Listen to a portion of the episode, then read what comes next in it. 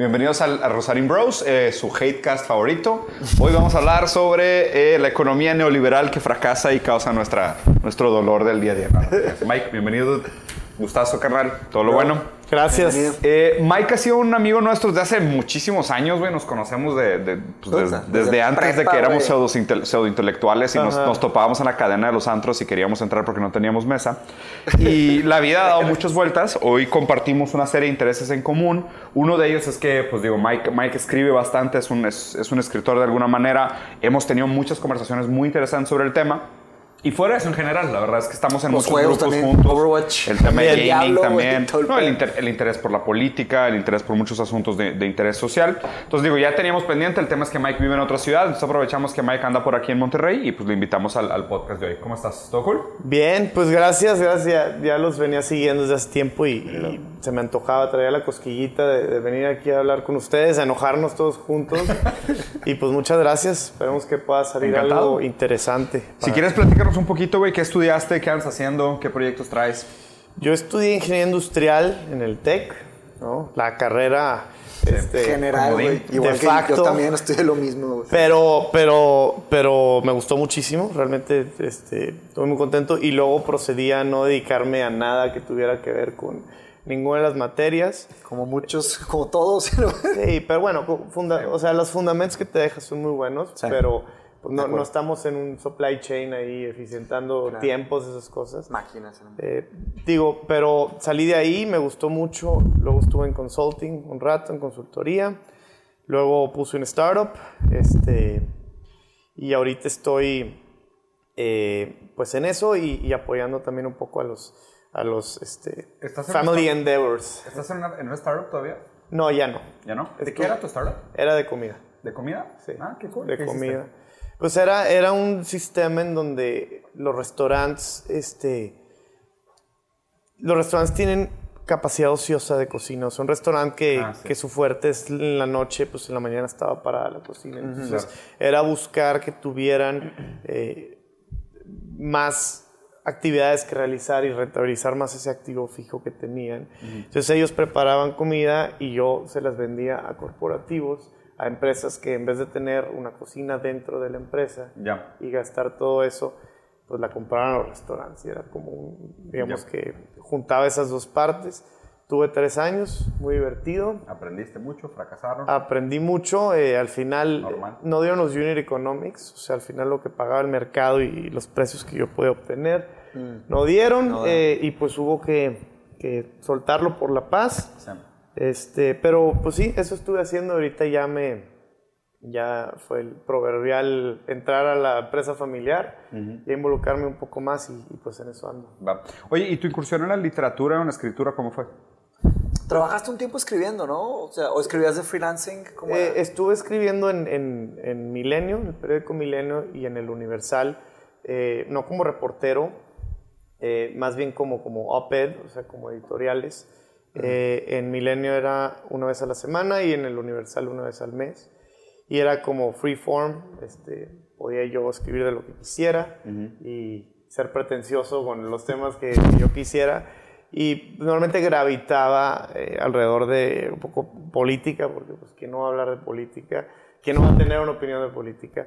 Eh, un poco de, de- de negocios, hablaba de literatura también. Entonces, pues eh, estuve haciendo eso durante mucho tiempo, luego ya como que la- las responsabilidades este, Sí.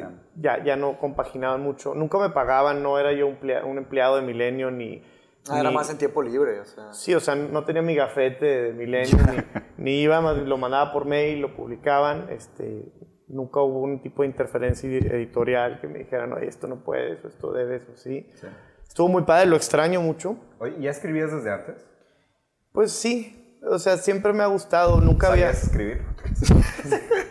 pues de repente... Valga la dices- pregunta. No, pero ¿qué es saber Así escribir? industrial Sí, nos sí, pregunta claro. que ¿Qué, si qué sabes- dijiste? No, pero pues, digo, valga la Pues, pregunta, pero ¿qué es saber pues, escribir? todo el mundo sabe escribir. Yo creo que es, es muy pretencioso decir, eh, hay gente que no sabe escribir. Bueno, sí hay, a lo mejor en claro. un ejido, en algún lugar donde no, no tuvieron ocasión. Todo el mundo sabe escribir. Hay gente que escribe de una manera más rebuscada, no por ende, eso no quiere decir que es mejor, ¿no? Hay gente que, que escribe muy directo, hay gente que es este, austera, hay gente que no le gusta escribir, o sea, realmente que te digo que soy bueno para escribir, pues no, no sé, me gusta, eso sí te puedo decir. Hay gente que responde a eso. ¿Y lo sigues haciendo?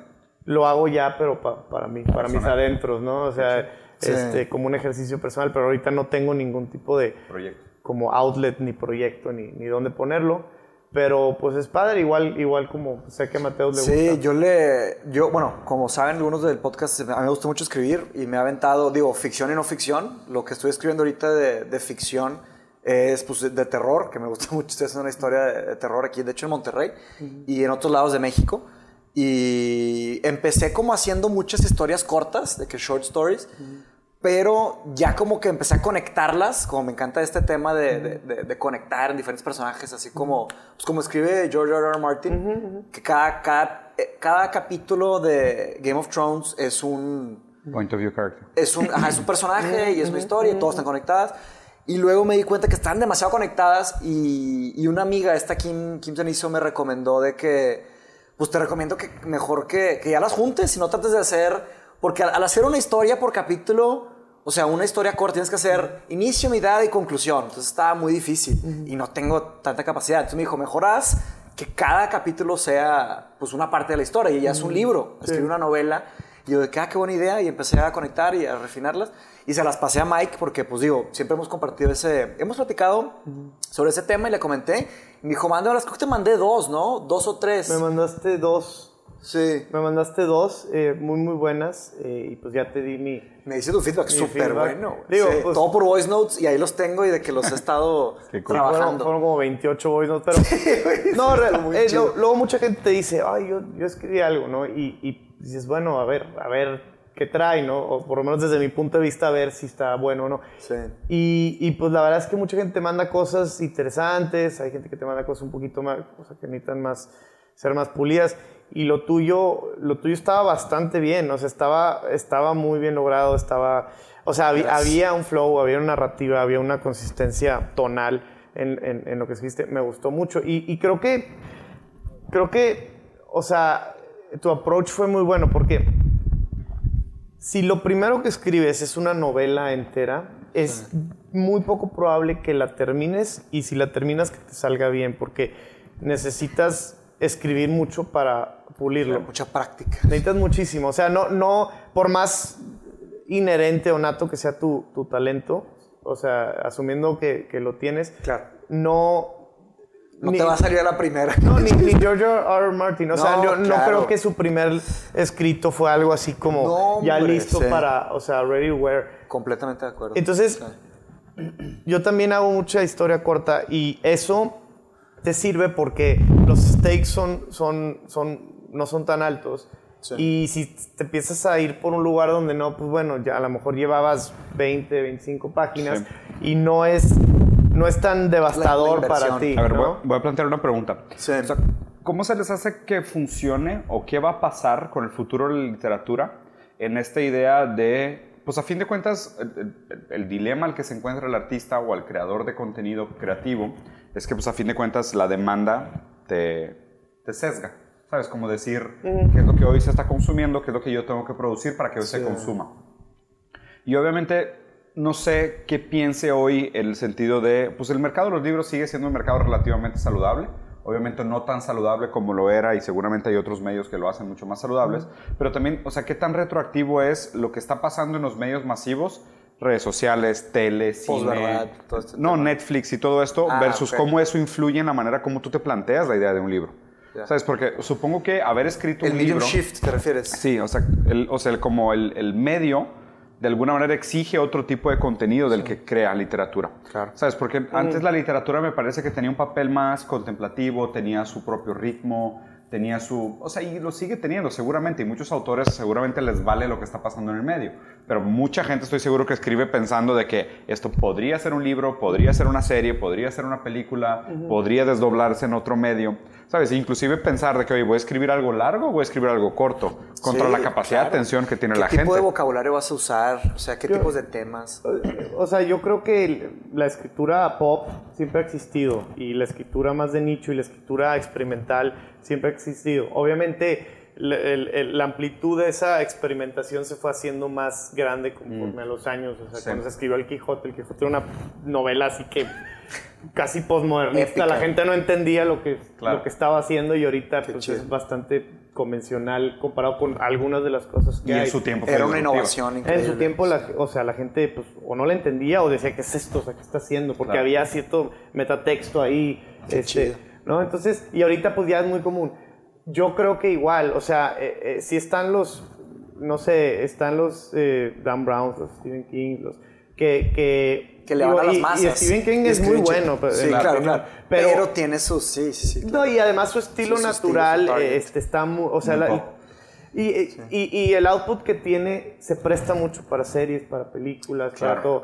Yo no sé si él lo esté haciendo conscientemente o sea como nada más una consecuencia natural de lo que hace. De hecho, está algo muy interesante Stephen King, que su, sus, lo que escribe Stephen King se transporta muy bien, se traduce muy A- bien a la pantalla grande. Sí, Sí. Y, y también lo que hace, pues lo que hizo Don Brown, este, También, sí. lo que hace. Código eh, de Da Vinci, Da Vinci's Code, ¿no? Sí. Sí, sí. Y eh, el eh, Angels, Angels and Demons y todo esto. eh, lo que hace ese tipo de, de- de escritores, y es muy bueno y son muy divertidas sus, sus novelas, pues se prestan mucho Lo para, para hacer como cross media. Sí. Pero hay muchísimos libros de los que de los cuales a lo mejor no nos enteramos porque no estamos tan metidos Claro, como en el, sí. en el círculo o en el book Sí, club donde te lo claro. organizan, que a lo mejor en vez de vender 10 millones de copias, venden 200 mil.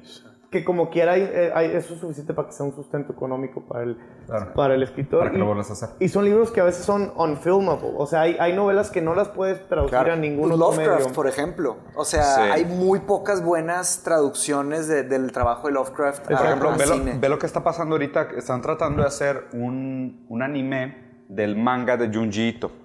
¿Te acuerdas de Junji Ito? Sí, me acuerdo que te ¿Sí platiqué bien hypeado. Junji Ito. Y tú me dijiste, va a ser una caga. Sí, güey. O sea, es bien raro. O sea, Junji Ito es como el Lovecraft japonés. O sea, es este tipo de cosmic horror. Es como.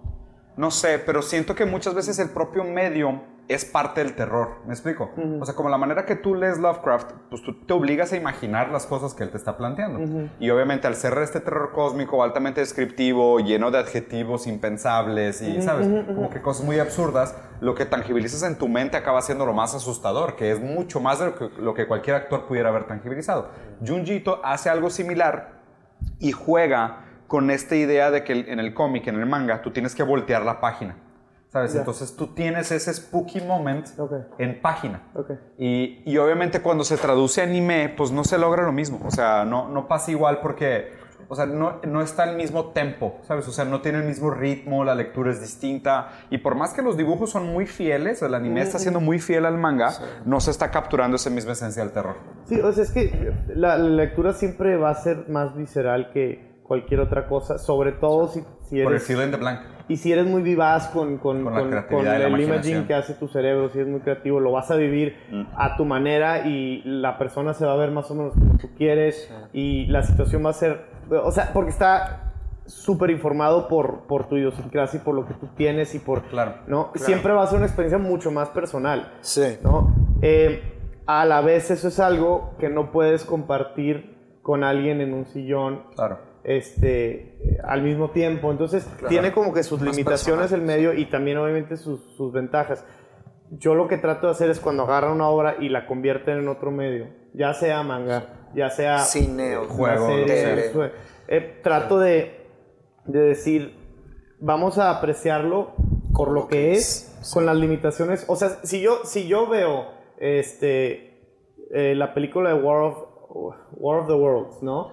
Sí, y, que y- y lo leo el libro. Y estoy esperando que lo que, lo, lo que estaba aquí, yo lo No. sienta acá, voy a vas ser decepcionado. Totalmente. Si yo digo, a ver qué hicieron con esto, me da curiosidad cómo lo tradujeron en algo, en una experiencia que yo puedo disfrutar considerando las diferencias del medio. Sí.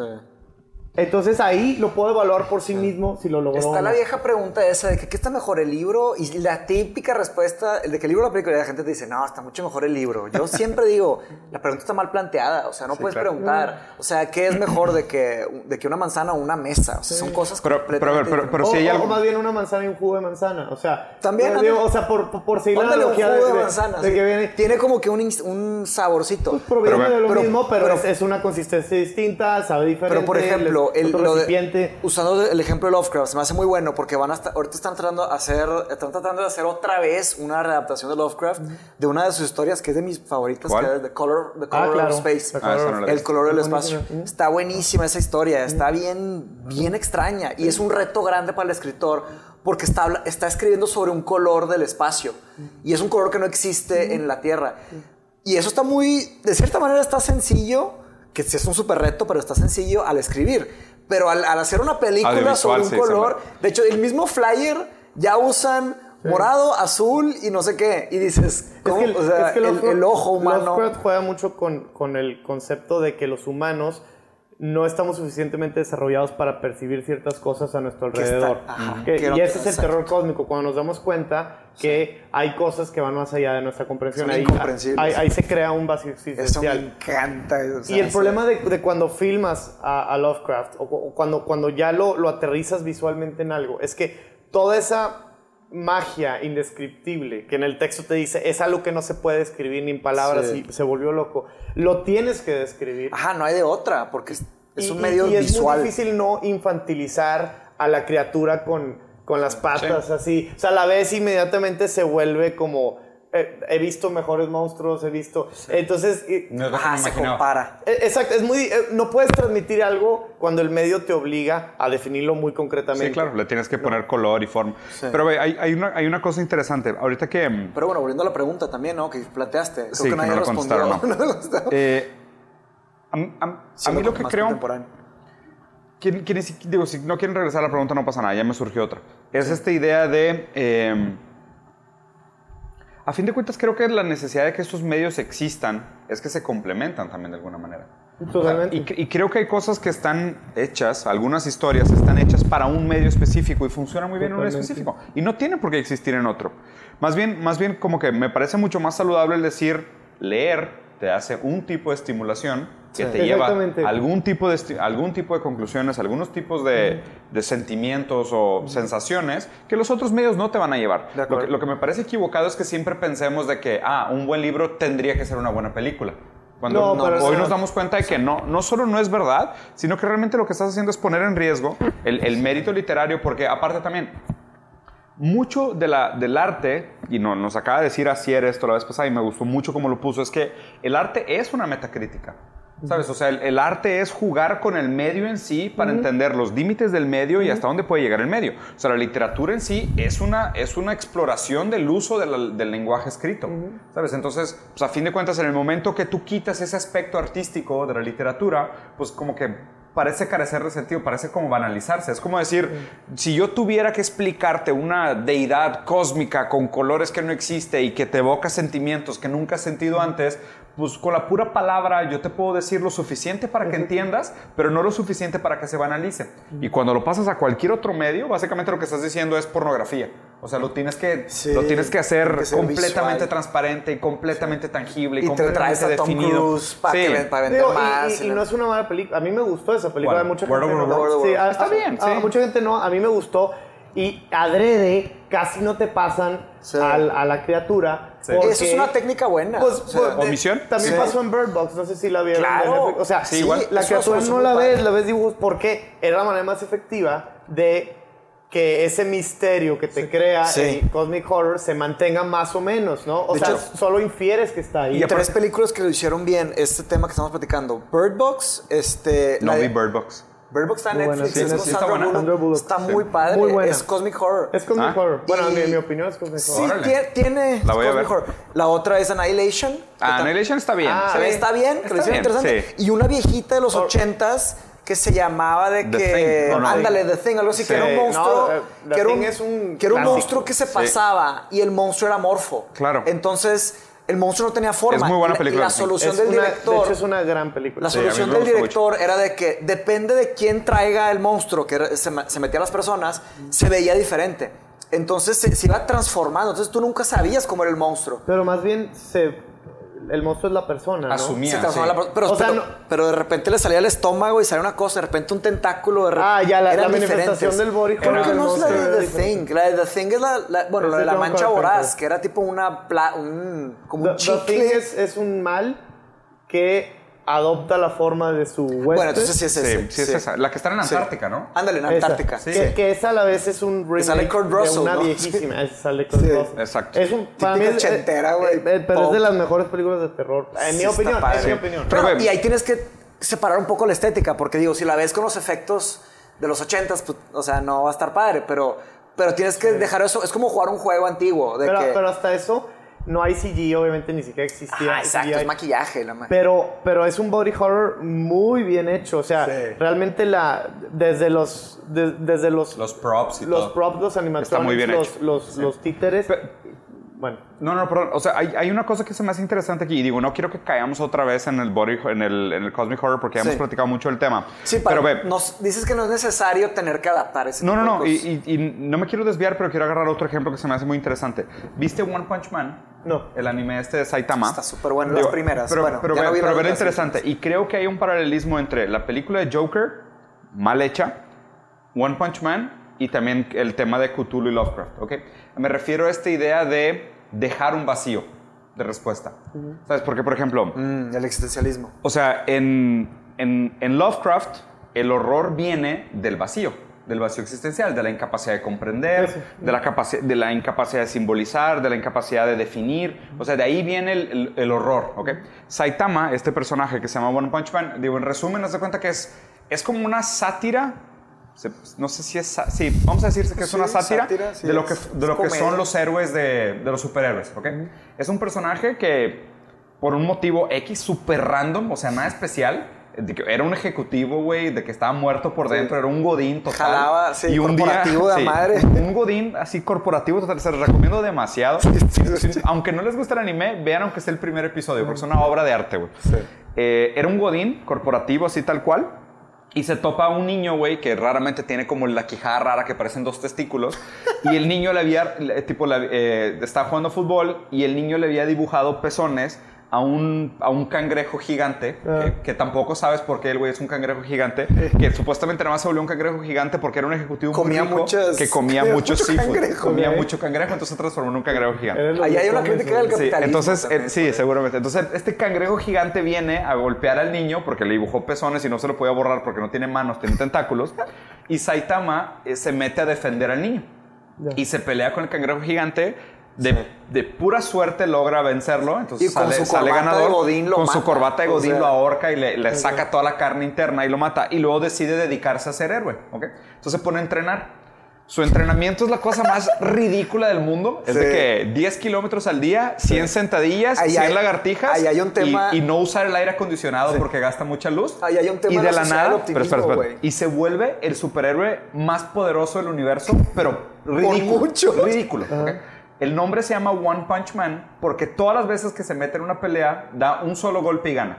O sea, no importa quién sea, llega así de que una entidad cósmica, güey, que viaja por la galaxia buscando las criaturas más poderosas y se pone a pelear con este güey, este güey le pega una vez y lo mata.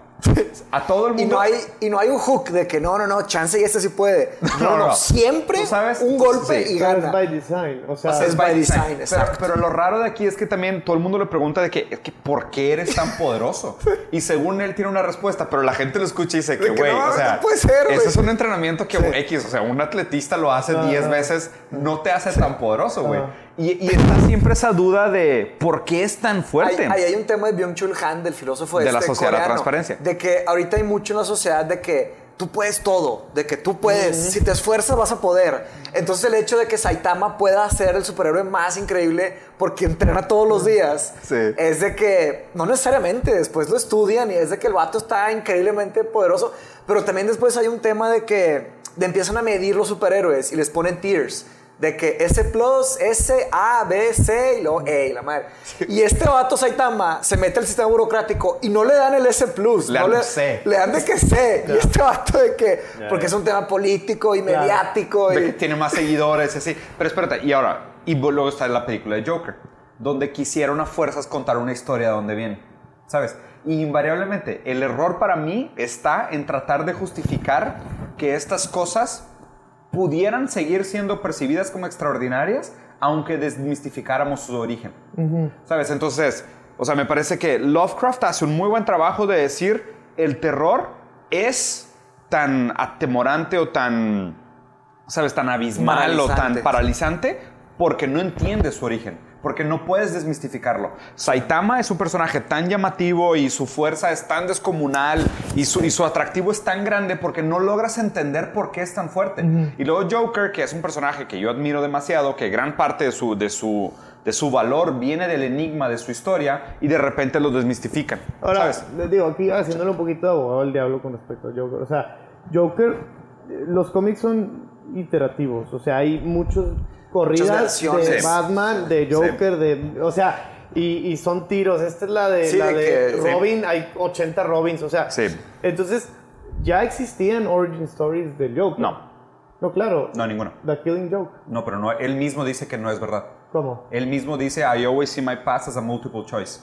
O sea, él mismo dice, la historia que se presenta en The Killing Joke, que escribió Alan Moore, él mismo dice en un cuadrito, yo veo mi historia como un pasado de opción múltiple. Claro, pero existió el a- cómic. Algunas veces lo, lo No, recuerdo de una manera, pero mi- otras veces lo pero recuerdo mi de otra manera. Es el, el puro hecho de que existe el cómic y lo puedes leer. O sea, por más que el personaje haga como un caveat al final de. No, pero no es cabeza al final. Él mismo dice, yo cuento esta historia como para manipular la impresión de la gente y él dice, esa no es mi pero historia. existe. O sea, el, el puro hecho de que existe. Fuera de la ya ficción. había- de, de hecho, está medio inspirada en Killing Joke. o Sí, sea, sí, sí. Joker. Entonces, Malamente, sí. A, a lo que voy es que mi punto es que el- hay tanta flexibilidad con el tema de los superhéroes que tú puedes decir. Joker no tiene origin story, o sí la tiene, porque Sí. el, el Joker de, de- de Nolan no es el mismo Joker de, de Joaquín Phoenix. No. El Joker de Nolan nunca reveló su backstory. O La, sea, cuenta, la cuenta tres veces en, Las en la cuenta película y las tres veces distintas. O sí. sea, y ese Joker para mí es, o sea, son es Jokers paralelos. Entonces, para mí el de, el de Joaquín no anuló la mística del de Nolan. O sea, simplemente son, son como dos retellings. ¿Me Sí, sí, sí, sí, estoy de acuerdo. Pero de nuevo, más bien lo que, lo que y no, y no quiero caer solo en un análisis de Joker, pero básicamente lo que estas historias hacen es reflejar el zeitgeist del momento que vivimos como sociedad. Entonces, si te fijas, o sea, hubo, y, y si quieren agarramos inclusive otro ejemplo, pero me- parece muy relevante, y regresando a la crítica de Saitama, que si no lo han visto, denle una oportunidad a esa cosa, es como cosa. Es desmistificar el esfuerzo, ¿sabes? Es decir, Sí. si ahorita todo el mundo cree que si te esfuerzas lo suficiente vas a lograr todo lo que quieras siempre, no, no es verdad. No necesariamente. No, a mí, a mí me parece De que sí, o sea, the yo no game is rigged. pero, The game is rigged, ¿sabes? pero, pero sí, pero esta, esta como boundless eh, possibility que, que nos... Y ni siquiera nosotros, porque no somos tan millennials así, pero Sí. que le están inculcando. A nosotros más o menos, sí nos Más o inculcaron. menos, sí nos pero tocó, más de sí. Nike Just Do It, o sea... Sí, o Steve Jobs de que O if sea, you pero- love what you do, you'll never have to work. Pero, pero, pero, pero, Me encanta esa frase. pero a nosotros no nos decían, puedes lo que sea, nos decían, puedes si le echas ganas, ¿no? Exactamente. Y ahorita ya la, la narrativa es güey. puedes ser Aunque no le lo eches que ganas. quieras. Y, y aquí es donde empieza el. Y casi te lo mereces. No, no, no, pero Casi te lo Ah, mereces. Ahora, Ah, ahora puede ser. eh, Híjole, bueno, Sí. perdón, pero pues iba a salir. o sea, Sácalo, güey. Ahora puedes ser mujer si eres hombre o hombre si eres mujer. Y no me refiero a transgender. O sea, ahora es válido Que tú yo decir decidas. hoy. Sí. O sea, y no hice ninguna modificación a nada. Me identifico como negro. Hoy, Es hoy, soy mujer, o sea, hoy, y me vas a hablar como mujer. Entonces, Saca, sí. pero, pero eso es, ese es derivado y es un síntoma, o sea, es un síntoma directo de esta, esta mentalidad de puedes ser lo que quieras y ahora es con solo pensarlo, Claro. ¿no? Y la verdad es que hay un rude awakening ahí que le espera a muchísima gente que está creciendo con esta noción y, y ya, ya ni siquiera estoy en lo de hombre y mujer, o sea, ya, ya con la noción como totalizadora puedes ser lo de- que tú de lo que tú quieras porque Mark Zuckerberg pudo, porque Steve Jobs pudo, entonces yo también puedo. Esa gente cuando tenga 40 años y esté trabajando en una bodega cargando cajas, no, no todos, pero los que estén Los que así les toquen, sí. y, y que no llegaron a ser lo que pensaban y querían ser, Lo que les prometieron. se van a dar en la supermadre y, Sí, está y a la hora de reconciliar esas dos cosas eh, va a haber una, una crisis a nivel sociedad derivada de eso Sí muy fuerte. O sea, es, una, es, una, es una crisis en que potencia tronar, latente que va a tronar Sí. porque a todo mundo le están diciendo que no. Yo entiendo de decir, oye, si te esfuerzas mucho puedes lograr muchas cosas. Eso es, eso es bueno porque Sí. tampoco se trata de no, ya, ya Completamente de acuerdo, completamente de acuerdo. pero, pero ese es el justo medio. Sí, o, sea, o sea- pero si lo llevas a lo que tú quieras, lo vas a lograr. Puta, güey. O sea, no. O sea, No, hay- es más, hay cosas que no vas a lograr. Eh, para tu bien no los vas a lograr porque te van a llevar a otras. Y hay cosas que, que, que no vas a lograr, pero vas a aprender. O sea, pero, pero vaya, ¿no? Y, Sí, y- sí, y- sí. y por eso se me hace muy, muy atinada la crítica que- del, del manga que están hablando, que yo no lo conocía. Neta, pero se me da- hace al dale una oportunidad porque está súper Dos- bien logrado. Ya está en Netflix también, de hecho, lo subieron a Netflix. No Ah, la sí. primera. Ah, Sí, está Netflix. Uf, One véanlo, güey. La primera temporada es una obra de Dos, arte. este, dos comentarios. Uno sobre lo de Joker y otro que va de la mano también sobre ese tema de optimismo y las, las nuevas generaciones. Para mí, la, una gran diferencia entre lo que fue el, el Joker de Nolan contra este Joker nuevo es que Nolan este, sí se metió al zeitgeist de muchas maneras, pero se metió a, a preguntas más humanas, más antiguas, más poderosas que, y menos sociales. Que a mí, digo, a mí me llaman más la atención las preguntas más profundas y antiguas que las sociales por mi, por mi preferencia personal. Eso es todo.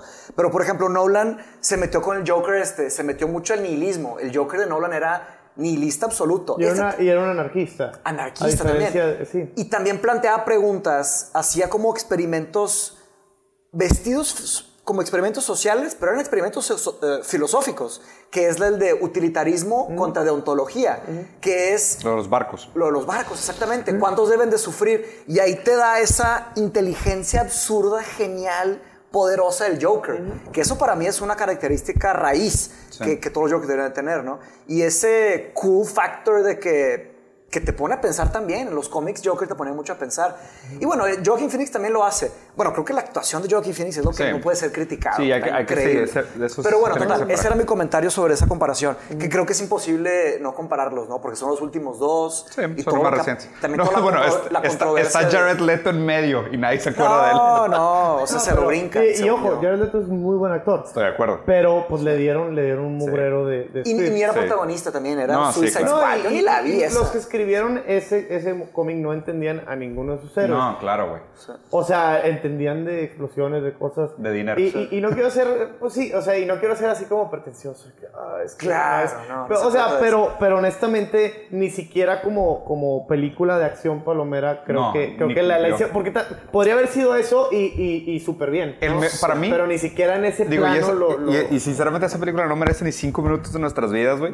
Pero el único personaje que sí me gusta de esa película es el chicano. El tipo- el- o sea, está súper bien hecho ese personaje, güey. Fue el único que me gustó. O sea, fuera de él, todos los demás son... ugh, o sea... Y, y- y algo que, o sea, ligándolo con, con lo, con lo iterativo y derivativo de, de- de los superhéroes, desde Sí. siempre, desde los cómics, obviamente en, en- en las películas pues se, se refleja eso también.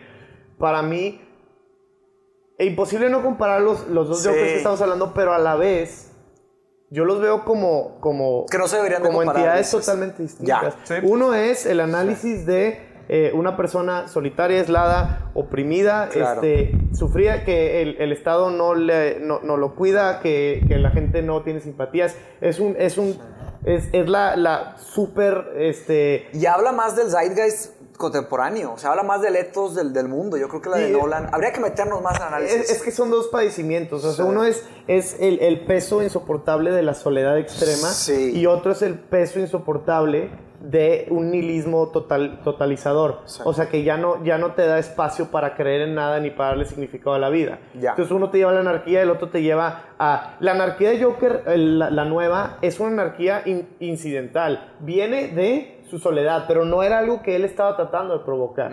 Él estaba tratando de tener una figura paterna. El Sí. Joker de Nolan estaba conscientemente tr- tratando de provocar eso y él no buscaba la aceptación. Él no buscaba... Entonces, son tan diferentes ¿Pero te parece que la soledad y la búsqueda de una figura paterna lleva ese tipo de violencia y anarquía? En ciertos casos, no, no, no. Pero lo que él hizo en aras de ese objetivo, matar, al, matar al- a Al los güeyes en el sí. A subway. mí se me hizo muy chido. Que eso. era su pseudo figura paterna, que le había idealizado y bien después lo ridiculizó. Eso, eso Sí. desembocó en la anarquía, pero eh, no era un diseño de él. Sí, O sea, claro. eh, que, eso- que ya, que ya para mí, eso ya no es Joker. que- O sea, Joker, Joker hace las cosas by design. O sea, sabes, he's not winging it. Es que, es, por eso digo que, por eso digo la naturaleza iterativa de los superhéroes, porque son dos Jokers muy distintos. Sí, a lo mejor bueno, te gusta sí. más el de Nolan. O sea, No, te no, gusta no. más ese, se ese no, no, no, que, sí. que- que a ver, no, no, ni- no, no quiero meterme demasiado al tema, pero para mí cabe en la definición de qué es lo que hace al Joker el Joker. Sí. O sea, para mí lo que hace el Joker el Joker es... O sea, sus o sea, características fundamentales. Sí, sus características fundamentales es esta, es esta super Sí, sanidad. por ejemplo, Batman tiene características fundamentales. Capitán América ¿Sabes? tiene Es, características es como si dijeras de que, ah, sí, es, es- es la Mujer Maravilla, pero es un hombre, eh, es un robot. Pues para como eh, vamos Pues al ahí está rato, Spider-Man. al rato, Es- es rato es va a el ser. Pero espérate, el, Bueno. de, el de Multiverse me gustó demasiado Bueno, de Spider-Man. Multiverse es una Está chulada increíble. de A mí se me película, hizo que estuvo pero- muy bien pero ya lo hemos ejecutada. platicado. Pero, pero lo justifican narrativamente para que haya mucho. O sea, Sí. no nomás como que ahora es. Porque sí, o sea, exacto, hay, hay un exacto. device que No, y sí, pero, pero si te lo que fijas, hicieron, y va a pero la tienen, dos, güey, pero tienen, la dos, pero sí. tienen, tienen un común denominador entre todos. Sí, tienen las O sea, es características you wear the mask. O sea, si te fijas, todos ellos tienen esta idea de que with great power comes great responsibility. Todos ellos tuvieron una pérdida de una figura amada en la, Sí. en la recencia. Todos ellos tratan con este trauma, se esconden tras la máscara y se vuelven como protectores familiares del friendly neighborhood Spider-Man. O sea, existen como esos mínimos comunes denominadores. Y ahí es donde Y, hay... entonces te pregunto, para ti, lo que hace el Joker al Joker es que de Es- manera lo digo. premeditada, Te lo digo. Hay que definirlo. intencional, genera caos con un objetivo. No, no, o sea, no. un Joker no, que no, no, yo no genera- dije eso. Yo no dije eso. Para mí lo que hace el Joker el Joker es, es su, su eh, super sanidad, o sea, super sane, en el sentido de él supera la moral. O sea, a través Él de su su- es un locura. Ubersmensch, Es él un Ubersmensch. Él es un Ubersmensch. O sea, Joker es la, la- la tangibilización de un Ubersmensch. Él supera la moral y la ética social, lo que exista ¿Pero como crees este que no lo hizo en esta última película? Yo, sinceramente, No, no. en esa última película no es ese tipo Joker. No, él está completamente no inserido la en el, moralidad. está, es una víctima social. Sí, no, no. O sea, De está hecho, él buscando la figura paterna, Sí, sí, no. constantemente Él buscando está aprobación. inmerso en, En el el, el caudal del río de la vida. 100%. A diferencia de los 100%. que- Un gutter, que- que no está por caminando, encima, está por abajo. Entonces, totalmente. las características Sí. que para mí hacen el Joker el Joker. Primero, esta idea de él, él es un Ubersmensch, o sea, él supera la moral y la ética. Él navega en otro criterio de lo que es moral y ética más allá. O sea, él, es- él tiene esta idea de, por ejemplo, y lo dicen y en varios cómics también lo habla, pero su, su, su antagonismo a Batman lo define. ¿Sabes? O sea, Eh, y él dice, sin ti no sé qué haría. O sea, Bueno, y exacto, y aquí el Joker antecede a Batman. De hecho, el Joker crea a Batman, lo cual tampoco tiene sentido. O sea, porque es esta idea de el Joker solo existe porque Batman existe. Como existe un super justiciero, existe un super villano. Sí, o sea, como una- un antibiótico eh, no un es virus, que, ¿no? eh, Exactamente. La verdad es que el huevo de la gallina, o sea, ¿quién, quién causó a quién? Pues hay diferentes historias que te cuentan que el Joker cosas. fue una reacción al orden y al, y al, al, al marco, marco estructural de Batman y hay otros que Batman fue un, ¿En cuál? una en el, reacción en el Joker esto. de Pues Jack el- el- Nicholson, el, que mata a los papás es, es Jack Nicholson. Es Jack Nicholson, O sí. sea, Igual y- que la y, Joaquin y eso Phoenix. creaba, entonces al final Pero Joker, Joker después, o sea, él todavía no se hace Joker, él es un criminal, pero se hace Joker criminal. cuando cae en los Pero químicos. cae en los químicos. Exacto. O sea, pero- y ahí, él, y ahí Entonces el, el- el hombre creó a, a Batman y luego los químicos crearon al Joker. Exacto. O sea, el Batman como el super justiciero que toma medidas extremas para combatir el crimen, crea gente que se Pero antagoniza. al- y al final, te- puedes decir. Lo, lo filosófico que quieras, pero al final, independientemente de quién fue un poquito antes y quién fue en, en relación a que Batman existe porque la sociedad tenía todo un componente que lo necesitaba Ajá. y Joker existe porque la sociedad tenía todo un componente que lo necesitaba. Va. No, no es que Batman creó Joker, sino Sí. en la sociedad había, había Sí. un hueco para que los dos Y, y no, y, no, existieran. y no quiero caer en el argumento de, de- de huevo la gallina ni determinismo, porque podrías decir que, ah, bueno, pues entonces todo empieza en la creación. No, no va por ahí el argumento. Más bien el argumento es, o sea, Joker se define como un anti-Batman. ¿Sabes? O sea, como que si, si tú eres la manifestación de la justicia extrema, yo soy, yo soy la manifestación que te antagoniza, yo soy la fuerza que te antagoniza. Y lo dice creo que en la de Nolan, es de que es como el choque entre un unmovable object y un unstoppable force. sí. Tú no me matas por un false sense of righteousness y yo no te mato porque eres demasiado divertido y mi vida perdería sentido. O sea, si- mucho también de lo, de lo que me gusta, o sea, te estoy, tú me preguntaste qué es lo que define Joker para mí. Te, te dije, primero, Ubersman, o sea, él, él navega más allá de la moral. Segundo, su antagonismo absoluto a Batman. Y el tercer atributo que para mí más habla de Joker es el misterio de su origen. Que no está Yo, yo estoy de acuerdo en las, La ambigüedad. Yo estoy de acuerdo en las primeras dos. Yo creo que el misterio de su origen nada más eh, le da mayor interpretabilidad, aunque no sea una palabra, Sí, o menor. claro. Pero, pero lo que. Yo eh, eh, eh, estoy de acuerdo con lo que dices. El Joker de. Este, Nolan. De, no, pero, o sea, el Joker de, de, Phoenix. de, de Phillips, o sea, de, de Joaquín Phoenix, y Todd sí. Phillips. o- Todd este, Phillips, no, no, no palomea esas casillas de un Joker como antítesis de algo o como un representante eh, eh, hiperinteligente que está buscando un caos de, y- de manera y que lo entiende. Es más bien una víctima. Sí. Sí. Me explico, una víctima de las circunstancias.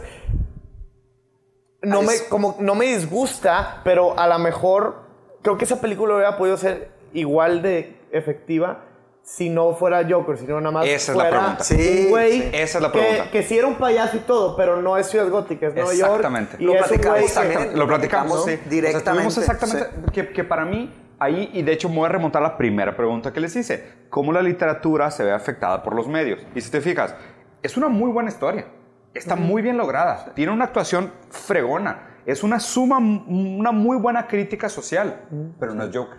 Le pusieron Joker porque vende boletos. Sí, y, A ver. y, y- pero también eh, el hecho que le hayan puesto Joker, que sí, a lo mejor sí fue, estuvo slapped on, pero estuvo slapped on con, con inteligencia hasta Sí, ese sí, punto. sí, sí, y sí. no hace que no me guste la película. No, no, no, Claro, no, no Hubiera estado mejor si fuese una película nada más de un broken man, un Claro. taxi driver de ahorita. Exactamente. sí, Por ejemplo, sí. ve Taxi Driver, Sí. Día de Furia. Día de Furia es una mamada de película, ¿Cuál güey. era Día de Furia? La de este, ¿cómo se llama el, el de los lentecitos? El de, el puta, el de Ant-Man. El de Ant-Man. Es, es un actorazo, me la estoy bañando que no me sé su nombre, güey. El de Ant-Man, o Pues sea, ahorita lo checamos en internet.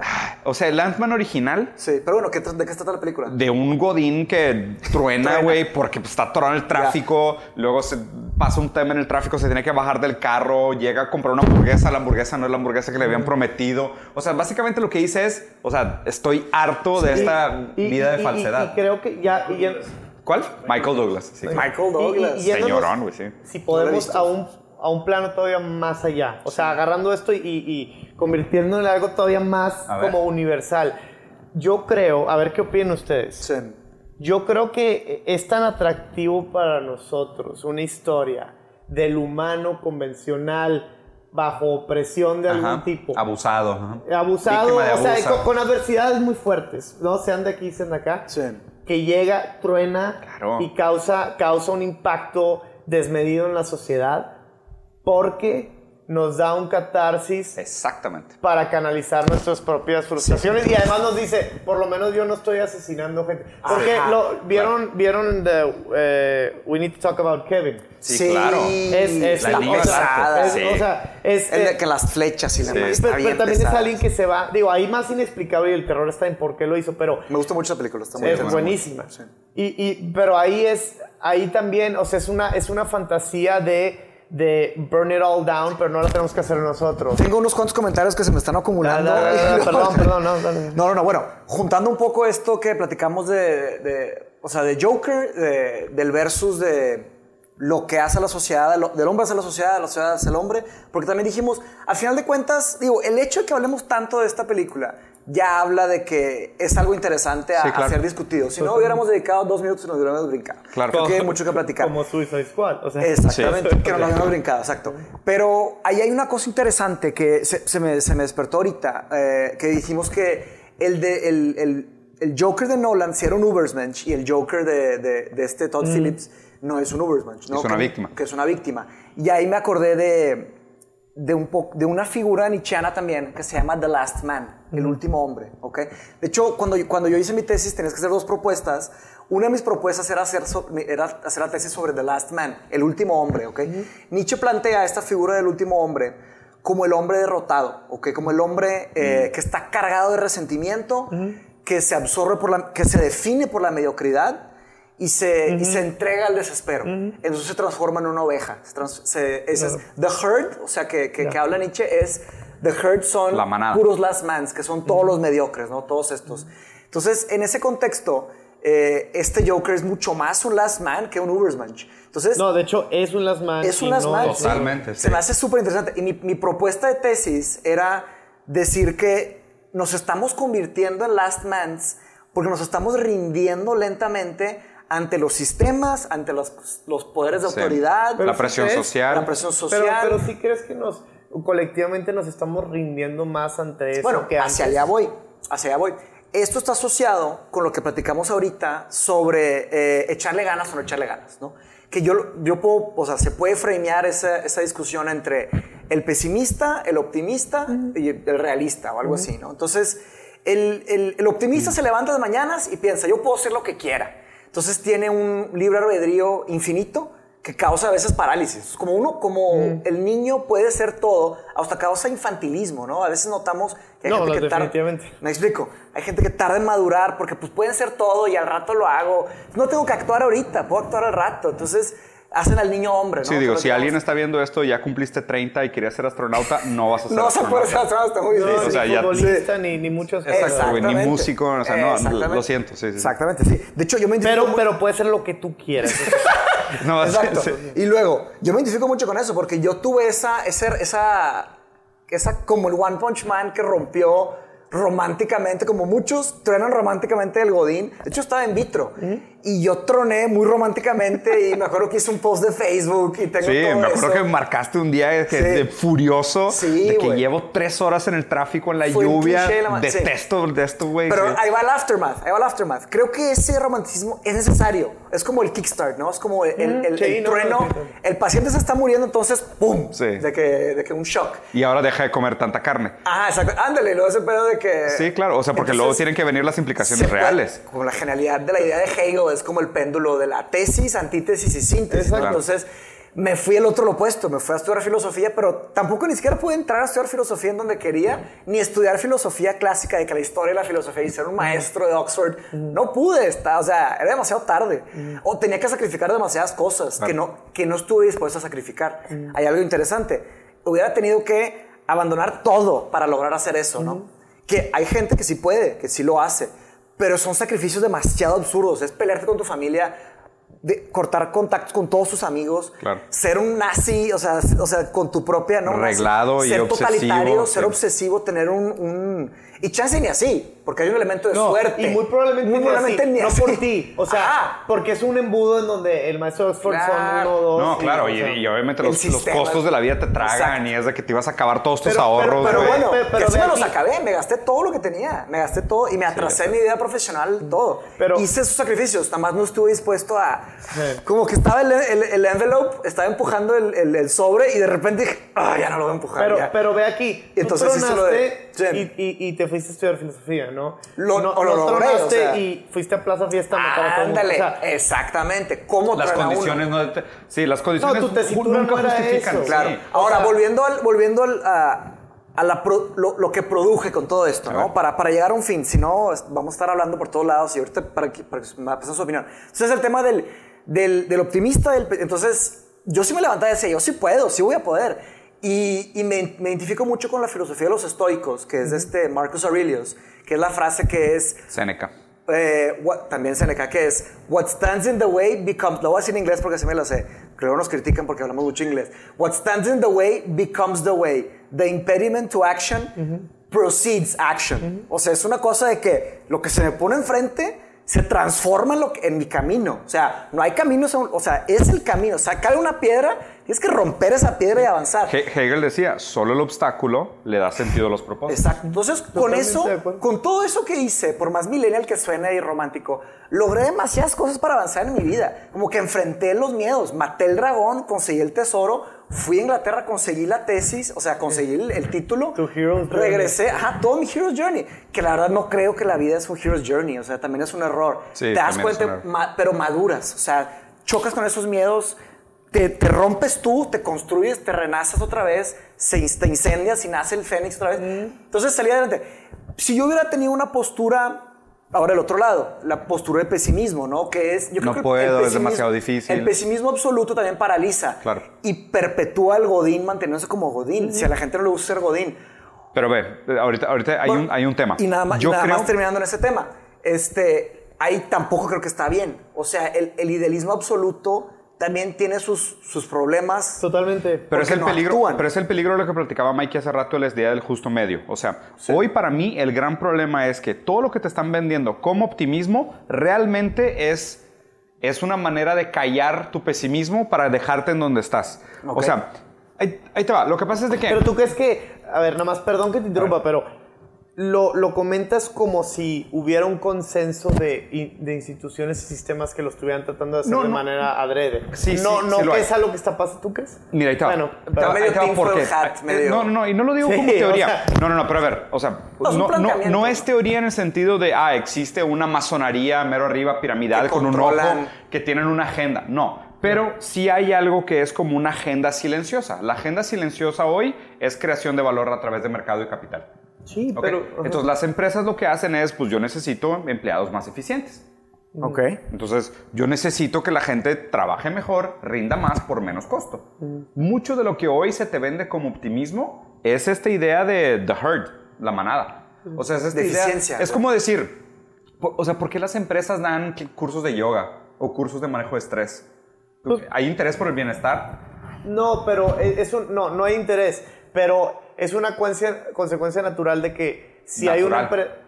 No, pues, si hay dos empresas y una lo ofrece y otra no, te vas a ir. Y no es que les importe tu bienestar, pero quieren que no te vayas. No, pero estás hablando, dinero. pero estás hablando ceteris paribus. Yo, no, yo no, me, no me estoy refiriendo a que las condiciones de las dos empresas sean iguales si una da yoga y la otra no da yoga. O sea, la pregunta siempre es, ¿por qué en lugar de pagar un curso de yoga, por qué no mejor no me aumentas el sueldo y reduces mi carga de trabajo? Porque el impacto, si a ti te sube, esos, esos cursos de yoga les cuestan a la empresa de por, por la escala en las que lo hacen. Mucho así. menos de lo que costaría un aumento de Le sueldo. dan a lo mejor, les cuestan 100 pesos por curso. 100 si te dan uno al mes y a ti te suben Ah, 100 bueno. pesos, te vale un bledo. Si te dan, si te dan un, curso curso, de yoga, yoga. lo vas a sentir mucho Sí, más. O sea, ese es el cálculo Esa- que hacen. Esa es la agenda que está por detrás.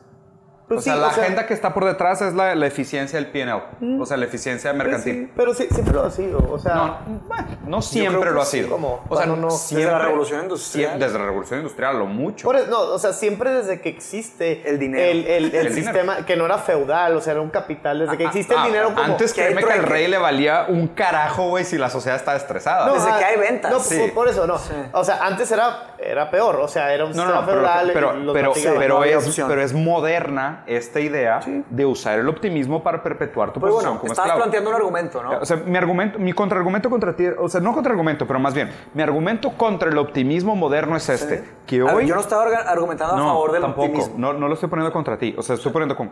La idea para mí que se antagoniza al optimismo moderno es que el antagonismo moderno se volvió nada más que una herramienta para pacificar a las ovejas. Pero te voy a decir algo. También. Yo- es como, es como Lo que decir. dijimos que es- lo- los que son optimistas extremos van a desayunar, comer y cenar resentimiento, porque Sí. nunca les va a Estoy salir. totalmente Nunca, de nunca les va a salir el optimismo Ah, que les ahora, Pero también el idealista absoluto. Ahora, la- las empre- ahora, aquí hay algo que también, o sea, tenemos que, bueno, no tenemos que, ¿verdad? Pero yo, yo, yo los tiene que invito hacer a, nada. Sí. yo los invito a que, eh, esa obviamente, de- este, rapacidad capitalista, que claro que existe y todo, va.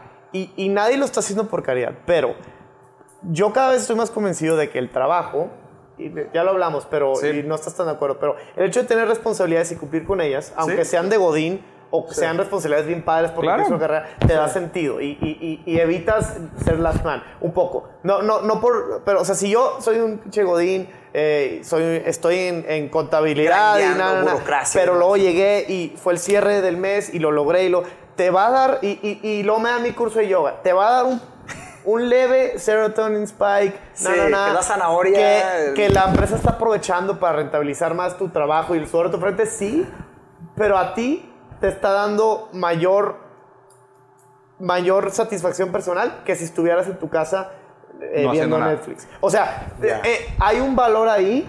Digo, estás poniendo que solo existen esas dos opciones. No, no, es que no solo existen, pero existen esas dos opciones, no solo. Pero otras, Existe ese godín, existen muchos de esos godines Sí. que Hay están muchos, así sí.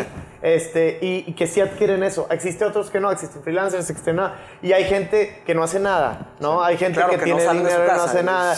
Y, y entonces yo lo que creo es que al final tiene que haber una estructura eh, medianamente funcional en donde todo mundo tenga algo que está haciendo para que adquiera un poco de sentido, porque si no nos vamos a asesinar entre todos. Ya me acordé, del- ya me acordé del planteamiento que yo había, propuesto a mi director de carrera de la tesis. Era, en la revolución industrial, cuando se hizo la revolución industrial, se creó una nueva clase social, que es el proletariado, que sigue.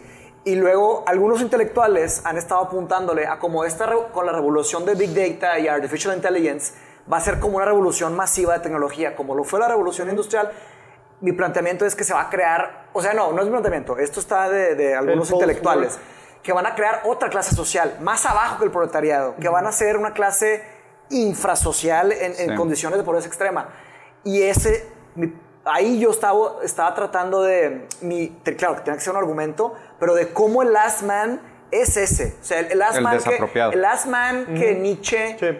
planteó en el siglo XIX se- su profecía como que se, se cumple con la revolución de, de inteligencia artificial. Y la única solución para este estrato social u- ultra bajo es los, lo- los juegos y las drogas. O sea, esas personas van a tocar, van a estar, son como los incels de Japón que se quedan en los cibercafés y solamente hacen eso. Te- te- te Y digo lo que- te digo lo que yo creo que va a ser la- Bueno, nada más me estaba acordando, pero Mi bueno. manera no hiper, bueno, creo que no es hiperidealista, es más bien, es medio positiva, pero te digo lo que va Sí. a terminar pasando. Va a ser, en mi opinión, no es que yo sepa, pero... Claro, claro. O sea, va a ser tan amplia, o tan numerosa la masa de personas que se van a ver desplazadas por este avance tecnológico, que los gobiernos sí o sí, no, más bien no los van a poder ignorar porque si no incendian todo el país y los derrocan. Y se va a crear un post-work economy. La, efi- la eficiencia va a ser tal en muchas de las cosas que No va a haber una clase social que va a vivir 100% del wel- wel- welfare state sin hacer absolutamente nada. Les van a pagar para que no se rebelen contra el gobierno.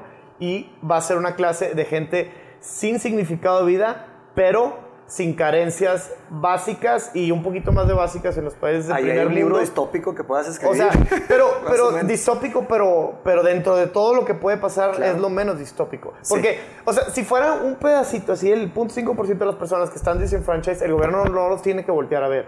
No pasa nada o hace un homeless shelter. Pero si pero 70%. si tanta gente de, de- de blue collar o, o lo que sea se ve desplazado por esto, en los años que tengan que pasar para esto, el gobierno tiene que hacer algo para tenerlos eh, no muriéndose de hambre y con televisión o lo que Pero, sea. es el pero hoy, que tú dijiste, No, pero ¿te espérate, ahí te va. O sea, el tema es que hoy, o sea, hoy todavía necesitamos a la clase trabajadora. O sea, Sí. nos, nos surge la clase trabajadora. Totalmente. O sea, nuestro- nuestra calidad, nuestro estilo de vida se define porque existe una diferencia entre clases sociales. Estoy de acuerdo. Yo no podría ir al cine si no tuviera una muchacha que se quedara en mi casa con mis hijos mientras yo voy al cine. Sí, o no puedes ir al cine fase- que alguien te corte el boleto en la deja- entrada. deja- o sea. voy, voy a terminar la lógica. Mucho de lo que vivimos hoy como nuestros placeres de vida depende de, la, del- del- de lo pacífico de la manada. ¿Sabes? O sea, nosotros vivimos en esta lógica De operativa last de... Sabes, tu, tu trabajo, por más simple que sea, le da propósito a tu vida y tienes, tienes una cierta responsabilidad que es proporcional a tu capacidad de tolerar la frustración o las responsabilidades. Pues tú tienes esa responsabilidad, se te juzga un éxito o no versus cómo realizas tus actividades, por más simples y humildes que sean, y tú te vas a tu casa con una recompensa proporcional al tiempo, al valor de tu tiempo y tienes una vida modesta que, que, que funciona, ¿ok? En ese trata. La tesis es que a medida que se automaticen las cosas, todo este mecanismo, que según yo es muy fantástico, o sea, es muy fantasioso, que hace que funcionemos como sociedad ya no ni siquiera va a ser necesario. O sea, la- tipo, por ejemplo, la democracia. En el momento que exista una automa- automatización total, ¿ok? De la producción de medicinas, servicio, alimentos, entretenimiento, ¿ok? Ya no se va a necesitar la clase trabajadora. ¿No? Y por eso las van a pagar por Esos, que no se esos, rebelen. esos van, ni siquiera, su revelación va a ser completamente inconsecuente. O- Hoy me parece que ¿crees? las... Sí, hoy ¿O- me o que parece... los van a exterminar? ¿O- No, ni siquiera va a haber necesidad. O sea, es O como se van a decir- morir solos, ¿no? Claro, o sea, Pues ¿cuándo, cuándo fue la... natural, Oye, ¿cuándo se fue la última... dejan de reproducir, yo creo. O sea, Pero también- no, pero espera, espera, espera. Pero también, No, que estás no, déjame, déjame ¿Cuántos terminar. años tendrías que decir? O sea, dentro de No, pero, cuántos años. pero, es- pero, 20, 30, no, 40. eh, pero no, pero ha- hagamos el ejercicio como aunque no nos toque a nosotros. O sea, imagínate que es en 200 años. O sea, 400 eh, años. eh, lo que sea. O sea, imagínate que Sí. si llegamos a ese punto en donde absolutamente todo Está automatizado. está automatizado. O sea, todo. Es que, es que o vamos sea, a así. sean mil años. ¿Por, o sea. qué- por qué te importaría la opinión de toda la clase media, media y baja, Para que no te del país? para que no te no, no, maten. pero deja Por tú. seguridad. No, pues espérate. Vives, vives en una nave que flota, güey. Tienes una, un ejército de robots que te bueno, atienden. mil años, entonces. No, o espérate, 20. machi.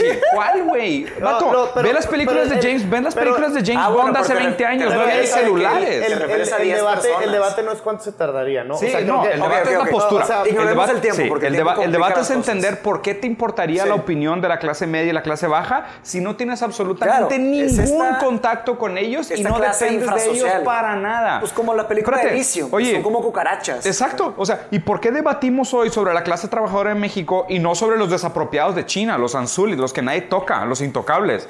Si ellos sí son los que raspan el- la, la popó seca que se queda pegada en los baños, güey. Como el trabajo O sea, ese, güey, que había medieval, güey. ¿Sabes? O sea, que había un trabajo en, Oye, la, ojo, en- en la España eh, Esto medieval. está No, hecho para que lo saquen de contexto y parezca que estamos diciendo que. No, que, o sea, no, algo. pero no, que, no, no. que cucarachas. Dejen- o no, sea, pero déjame- ah, no, es, Pero- en el hipotético, ¿no? Deme un segundo, deme un segundo para framear el por qué creo que es esta pregunta es importante, invariablemente el time frame.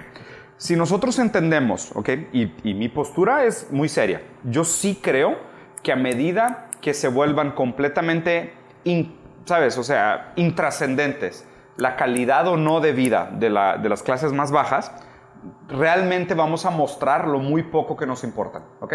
Porque yo creo que toda esta empatía es muy falsa, es muy al- conveniente. O sea, a la larga es que, a ver, yo no necesito ninguna votación para perpetuar mi poder. Eh, yo- ¿Por qué? eh, Porque eh, tengo eh, las fuerzas. Pero deja nomás terminar la lógica. El punto es que si nosotros no empezamos hoy a cuestionar este sistema que abre cada vez más en la brecha de poder entre los niveles socioeconómicos, vamos a llegar a un punto donde va a ser desechable.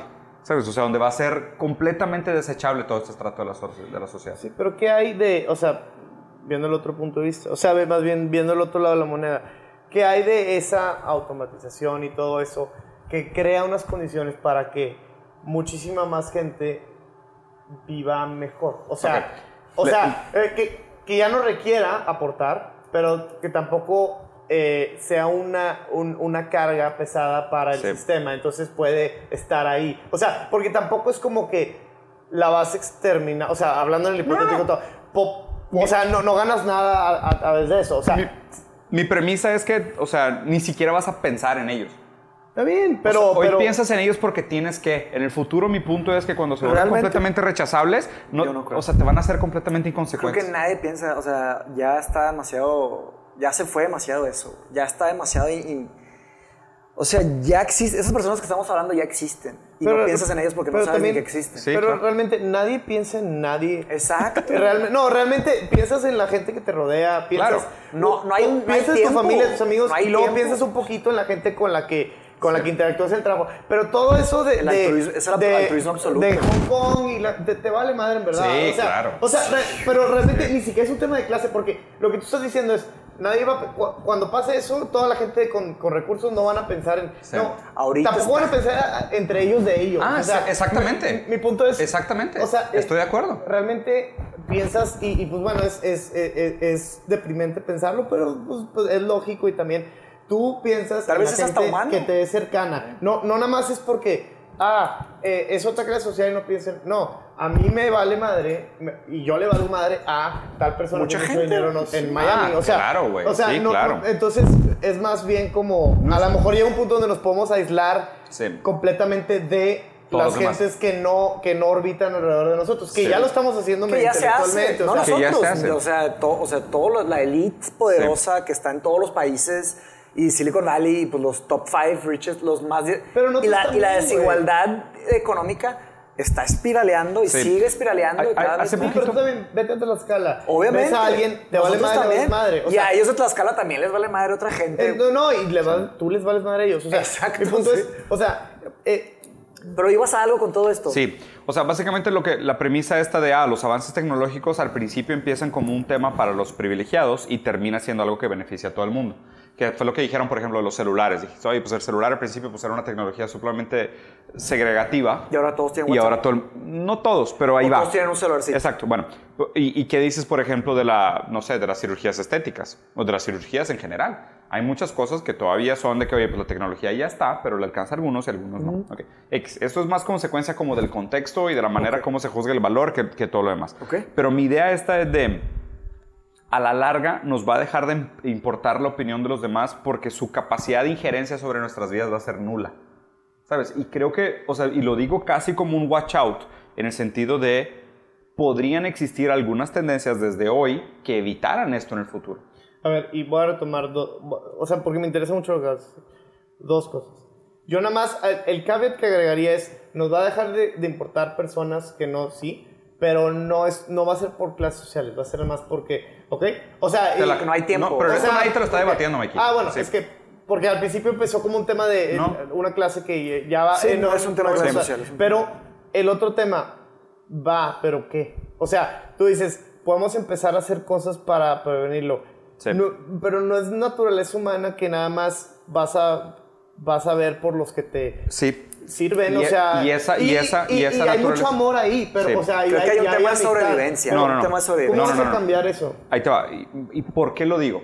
Porque aunque la naturaleza humana pudiera ser muy narcisista, yo creo que es el tipo de, eh, de- de, digamos que aspectos de la naturaleza humana que tenemos que, contra- que combatir. Pero ¿cómo? O sea, ¿cómo combates la humana? Desarrollando empatía, o sea, pero que te cueste. Pero o sea, ¿cómo- ajá, pero te cómo debería... Ahí te va. Mi, mi- mi premisa es, a diferencia de fingir que te importan los demás, porque si no te importaran podrían tener una injerencia negativa sobre tu vida, deberían de importarte los demás realmente. Pero ¿cómo haces? Para empezar el reto de hacerlo tú. Sí, y luego, y luego hacerlo claro. los demás. O sea, que los demás lo hagan. Porque yo no sé cómo hacer que me importe a alguien que no me importa. Ah, no. Ni yo importarle. A la fuerza, o sea, ahora- A la fuerza, Pero no- no, y no, no estoy diciendo que sea me a la va fuerza. a tolerar, no le voy a importar. Ahí te va. Básicamente la, la premisa es, hay maneras de llegar a diferentes destinos que son mejores que el que tenemos hoy, ¿ok? Sin que tengan que ser tan abusivos de las masas. Esa es mi única premisa. Sí. O sea, esa es mi única premisa. Yo creo que es O sea, una... que, yo- ¿Sabes? Siento que, hoy, siento que hoy es más como la manera como la gente sale adelante, por lo general, es aprovechándose de o la miseria colectiva, o los loopholes legales de algunos países, o las Mm. ventajas y desventajas de los contextos geopolíticos. Así es como la gente sale adelante. Mi premisa sería, oye, no hay otra manera de salir adelante. Te, te voy a decir, te voy a decir lo que yo creo. ¿Cuándo o qué tiene que pasar? ¿Cuándo nos vamos a... Nos van a importar los de lado y nos vamos a dejar de pelear? Y nos vamos a dejar de comparar en términos de clases sociales o de colores o de... El día que nos ataquen Géneros. los extraterrestres de Lovecraft. No, te lo juro. Sí, el o sea, día, tiene el día- que- el que día- un el que un... un- un- ¿eh? Un mal común. Un mal común. global. Vamos a ser los mejores amigos de todos. También han Oye, pensado, que si hecho- colonizamos la Luna, colonizamos Marte, va a crear una cierta empatía global. y una segregación. Sí, yo Pero- soy un poco escéptico. Sí puede ser, sí puede ser una... Es, es algo muy diferente, No, muy punto es, nuevo. sí, Si cuando hay un mal común. cuando hay un mal común, te vas a unir. Pues está lo de Attack on Titans. No, que no, está no. El mal, el mal común y como que de hecho Ahorita- O medio... ve, rayados o tigres, o sea, te, te abrazas con el de al lado y, y salen todos y festejan independientemente de la clase social tuya. de ¿Quiénes la son los malos y No, los y cuando juega la esta- selección, y cuando juega la selección, no importa que sean. no- Sí, o sea- o sea, cuando hay un mal común, la gente se une, es verdad. Y de Yo hecho, que- y es bien raro.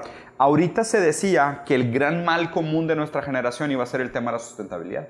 O sea, decían, el mundo se va a unir cuando se dé cuenta que se está matando a sí mismo. Y no, lo que, o sea, y, y es bien raro porque las películas donde tradicionalmente, o las historias donde tradicionalmente se habla de este hero- heroísmo conjunto, 4th of July, ¿sabes? Es una estupidez. Es cuando viene un mal externo. Y estoy de acuerdo contigo. O sea, algo así debería pasar. La, la pregunta es, ¿qué va a ser ese mal? Es que a lo mejor lo puedes. man- Digo, El mal va a ser la sobrepoblación. O sea, no, para pero mí... eso no te va a unir, eso va a hacer que te mates entre Pues ti. es que por eso no, yo creo que no va a haber una solución. No, no, porque la población va a empezar a decrecer. O sea, Estamos siendo optimistas. O sea, yo creo que no va a haber, no va a haber, la- un- la- hay no va a un- haber un- una hay- cosa que nos una. No, Sí, la, sí la- puede ser, sí puede la- ser. La, la- la población va a empezar a decrecer, o sea, ya está, o sea, ya está súper proyectado con muchos tipos de, de modelos. De O sea, modelos. Pero sí, para, eh, eh, o sea, En 2050 empieza va a empezar a decrecer, sí, pero, a- o sea, todo lo que va a pasar de daños hasta que empieza a decrecer, Pues es- toda la competencia que va a haber entre los billones. No, la que- cantidad de gente que va a Sí, sufrir, la calidad de vida, güey. Porque la calidad de vida va a bajar. O sea, ¿a qué punto? Va a empezar a decrecer, sí, pero eso no quiere decir que no va a haber Pues consecuencias. ahí está Ready Player One. Igual inmigras completamente a un mundo artificial, güey, donde... Pero el- igual- ¿Y eso a, quién, eso a quién beneficia? Beneficia a los que tienen la, la propiedad del capital. Sí, sí, sí. Porque los que tienen solamente su, su mano de obra, su día a día, ¿cómo van a poder? Porque cada vez compiten más. En vez de haber 100 opciones de contratación, ahora hay 100 mil opciones de contratación. Entonces, el que sufre son los, sufre son los de abajo. Entonces, por eso, la pirámide está creciendo y se está haciendo así, güey. O sea, Mm. lo- los picos están cada vez más poquitos, pero cada vez más la base se, Sí, se más aumenta. grande. Entonces, por eso el, el tema de cada vez van a haber más clases sociales y más van a haber esas, esos premios de consolación que les dan abajo. De hecho, hay una página de Google, bueno, una página, un Instagram de Google, que es en donde, luego lo posteamos en la página, pero es en donde me lo pasaron mis, este, la, la raza que, que ha hecho filosofía conmigo. Este Abel Sánchez me lo pasó. Haz de cuenta que hab- hablan sobre conceptos nuevos, de que palabras nuevas, y esas palabras que están avanzando la forma en la que vemos el mundo. Y Google, Google trabaja con palabras. Claro. Google es un, Sí. es un- es filosofía del lenguaje. Interpretan las palabras que se usan y se buscan y así hacen sus predicciones a lo que va a pasar y lo que va a pensar la gente y así logran controlar o, o no controlar, no quiero hacer una- un argumento tan, tan pesado, pero Sí. entender hacia dónde van las cosas. Y hay una palabra que hicieron los de Google, de innovación de Google, que es, no me acuerdo cómo hacer, no me voy a acordar de Mansplaining. Pero es como que el, es el, no, esas de cuenta, no, esas de cuenta de que el premio de consolación es más o menos el concepto que dijimos, lo del irte a un estadio de béisbol y to- echarte un hot dog y tomarte una foto y ya estar contento porque te echaste un hot dog y así. Es, por ejemplo, cuando vas a viajar en avión y te dan más espacio de legroom. O sea, no es ni primera clase ni nada, pero te dan un poquito más de espacio y ya No, estás no. contento. Ya chocaban tus rodillas con el asiento de enfrente y te iba doliendo todo el vuelo. Nada más te dieron un centímetro más. y ya estás Pero- contento. pero- Sientes de Esos que premios, yes. premios de Pero, consolación. pero siempre lo que agradeces va a ser en relación a lo que tenías. Claro. O sea, o sea sí. O sea, yo, yo, yo vivo en, en el DF y en, en, en, en la Colonia Polanco, que, que, que, que son de espacios reducidos. Sí. Y pasé, de, emigré de un departamento de 90 metros cuadrados, pero com- compartido con alguien que mi cuarto era chiquitito. Sí. ¿no? A uno mucho más grande, porque ya comparto, ya, ya comparto con, con más gente, pero el cuarto más grande. Ya. Y siento que me gané la pinche lotería. Nada más Está que, cañón, nada más sí. que yo aquí vivía en un lugar más grande. O sea, Claro, Sí, es, relativo, es, súper relativo. Todo es Sí, a la sí. percepción. Es- Sí, estoy de acuerdo. está el concepto, me lo dijo Fintan, que tipo la persona, o sea, cuando te amputan una pierna, este, hay un periodo de, de extrema miseria que ya no tienes tu pierna. Pero después de seis meses, ocho meses, un año, no me, lo- no me acuerdo exactamente, se normaliza un poco y tus niveles de serotonina y de felicidad se, se- se restablecen a como eras Sí. antes. El, el Está y ahí te va, y- y no, estoy, no estoy criticando la naturaleza humana de que así sea. Obviamente la felicidad se percibe en el contexto. O sea, la idea de placer viene del contraste y la armonía. O sea, Sí. si toda tu vida es lodo, el día que te encuentras una flor, dices, güey, es la cosa más hermosa Está del universo. esto. Pero si, si vives en medio de puras flores, un día ves un pedazo de lodo y parece la cosa más horrible del mundo. Obviamente. Pero mi preocupación es cuando usamos esa condición humana del contraste y la armonía para normalizar el abuso. Ah, que se haga intencionalmente. Obviamente, porque si es, si toda tu vida es una mierda, pero pero ¿tú un- crees que sí es un abuso? Es- la pregunta es que si es internacionalmente o no. Ahí está la pregunta. o sea, porque que si es la- la- intencional. Es muy difícil de comprobar. la- la gente siempre ha tenido que, que sudar para sobrevivir. O sea, sí. antes mataban a un mamut o lo que sea. O sea, sí. ¿no? Y, y- El- y- mi crítica es O sea, y ahorita Bueno, pues tienen que que, termine, tienen que sí. mandar mails, un chingo y, y Sí. ir a juntas. Sí, sí, ¿no? sí. O sea, Oye, pero es como lanzar No, no, no, no, pero, pero, pero ahí te va mi crítica. Mi crítica no es al trabajo per se. No, pero dices Mi- que la, mi- la- la el- empresa al abuso. Claro, Pero, por- pero por la antes abusaba de ti la intemperie o el, manu, el mamut que no venía. pero la distribución del mérito es la que está mal. La distribución del mérito es la que no hace sentido. Ah, pero eso nunca ha existido. ¿Estás de acuerdo con eso? Sí, eso es Nunca nuevo. Ha existido. Entonces sería. ¿Cómo? O sea, nunca ha no, existido una distribución equitativa de, De los, mérito. De, los, gener- de la generación de mérito. ¿No? No. Pero también le das de cuenta. Sí, no, o sea, no. Si alguien tiene una idea y alguien ejecuta esa idea, ¿quién gana más? Dep- es que depende de la idea y depende de la persona. Pues o ahí sea, está. cada caso es un caso. Entonces no puedes generalizar. No, no, pero no estoy tratando de generalizar, estoy tratando de dar un ejemplo, de decir, lo que me preocupa es que abusan de esa naturaleza humana de entender el placer a través del contraste y la armonía para perpetuar Son los situaciones. que hacen las piezas o son los que hacen los, Sí. los gorras. Sí, Están sí. ejecutando. Pero ¿quién, quién, bueno, más bien la pregunta es, ¿quién debe ganar más? ¿El que compró la máquina de tecnología y la importó de China? La pregunta- ¿O el que No, está ver, haciendo las gorras? Tiene que ganar más el de la idea. La pregunta es cuánto más. Ah, ok. ¿Ya la entendiste? distribución. Esa es, esa es mi crítica. Mi el de la máquina, el dueño de la máquina. Sí, obviamente. O el dueño del ver, terreno. El capitalista tiene que ganar más, porque si él no habría generación de empleos, no habría. Pero ¿tú crees el- que toda el la gente porcentaje acá a lo está- mejor no tendría propósito, estaría en su casa viendo Netflix sin hacer nada todo el día. Mi cuestionamiento es a la proporcionalidad de esa distribución. No, y, y entiendo que. que- O sea, que se Jeff Bezos. Jeff Bezos mere- Ahí va. Acabo de leer este ejemplo ayer que está buenísimo. Si tú hubieras empezado a trabajar el día que nació Cristo, si es que realmente nació en algún momento, ¿ok? Y ganaras dos mil dólares por hora, ¿ok? Y siguieras trabajando desde que nació Cristo hasta No. hoy y no hubieras gastado ni un dólar y no hubieras pagado ni un dólar de impuesto, todavía existirían 30 personas más ricas que tú en Estados Unidos. Y tendrías 8.3 Pero- billones de dólares. Pero, pero regreso, ¿Entiendes? regreso O sea- al contexto. Te molesta porque existe él. Pero. no, o sea, Mikey, me, molesta, me molesta la disproporcionalidad de la distribución por eso, de por el méritos. contexto, porque si no existiera, si das cuenta que la persona más rica Me del suena que mundo- quieres organizar un uprising O sea, no, pero, pero a ver, si la persona más rica del mundo ganara como 10% más que tú, Sí. 10% está bien. pero, pero también te molestaría. Un millón por ciento un no. trillón por No, ciento. pero, pero, pero mi punto es, al final tú ganarías, imagina, además, está Jeff Bezos, existe, ¿no? Y entonces dices, ah, chingada madre, no. No, es que es imposible que una persona aspire a ser Jeff Bezos. por eso, pero, pero... No, porque pero, todo, se- todo se puede, güey. Pero, pero a ver, pero, pero si, si Jeff Bezos no existe y la persona más rica del mundo gana 10% más que tú, no te quejas, pero tú vas a ganar lo mismo en 10%. cualquiera de los dos escenarios. 10%. Eh, Tienes la misma vida en cualquiera de los dos escenarios. 10% lo Igualito. dijiste tú. Vamos a ponerlo así. Igual que Zelda. Cuando llegas a 99.999 rupias y agarras una más, se te cae. O sea, ya no, No, lo puedes cargar. agarrar, ya no lo puedes cargar. Pero- pero- Vamos a ponerle, ¿qué te gusta? Vamos a ponerle 100 millones de dólares. ¿Quieres poner un level cap? Enti- entiendo. Vamos a poner un level cap, güey. No, por eso, O pero sea, eh, entiendo el level cap o el, o ya, ya no hay otro screen que cae. exacto, güey. o sea, Sacas. pero- Es de que después de 99... Pero, mi- pero- O lo de las pero- herencias. Pero checa Sí. eso, pero checa eso. Si la persona más millonaria del mundo, Tiene 100 millones de dólares. eso no te molestaría. ¿No? Ok. Y, si, y Jeff Bezos sí te molesta. Sí, Pero en mucho. los dos escenarios tienes exactamente la misma vida que Sí. Entonces, es, es, es contextual. pero- pero no Porque es- tienes pero no tu vida pero- es igual, pero, pero- te molesta que hay ah. un cabrón. Hay Pero alguien arriba. que está tan- pero Por comparación. ¿Pero entiendes por qué? ¿Pero Eh, entiendes eh, por qué o no? Entiendo por qué, pero, pero, ¿eh? ¿Por qué? Entiendo por qué hay una indignación. ¿Pero por qué? Pues porque, porque tú puedes decir, oye, ¿por qué yo no tengo eso? Y yo solo tengo esto. Y cuando el No. más millonario tiene nada más, sí más que tú, pero no tanto, ma- tanto, tanto, no te hace tanto la brecha. Pero mi punto es que tu vida igual te levantas en la mañana, haces lo mismo, tienes, vives en la misma Sí. casa, O sea, mi- tienes los mismos lujos. Estás hablando de Diego contra Jeff Bezos. No estás hablando de John Doe, el vato que carga cajas en Amazon, que gana 14 dólares por hora y tiene que comer con estampas. No, estoy hablando de ti. Ah, no, para mí está bien.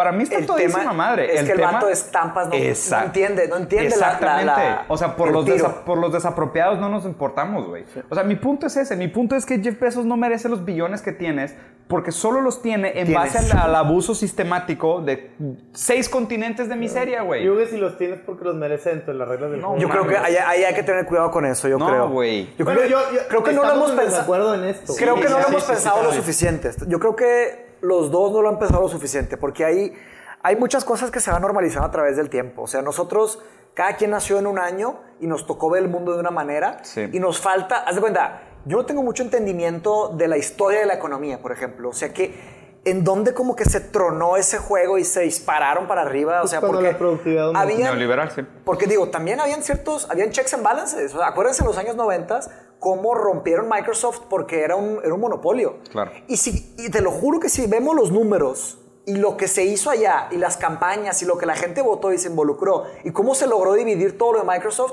y lo comparamos con los monopolios y oligopolios Google que hay Amazon, hoy, sí. esas de cuenta comparar, güey, este, granos de arena con el Sahara, güey. Te lo Entiendo. juro que debe ser. Entiendo, pero- está, no- está normalizado. Creo que sí, si tuviéramos ese contexto y, y viéramos bien los números, creo que sí veríamos de, de manera diferente.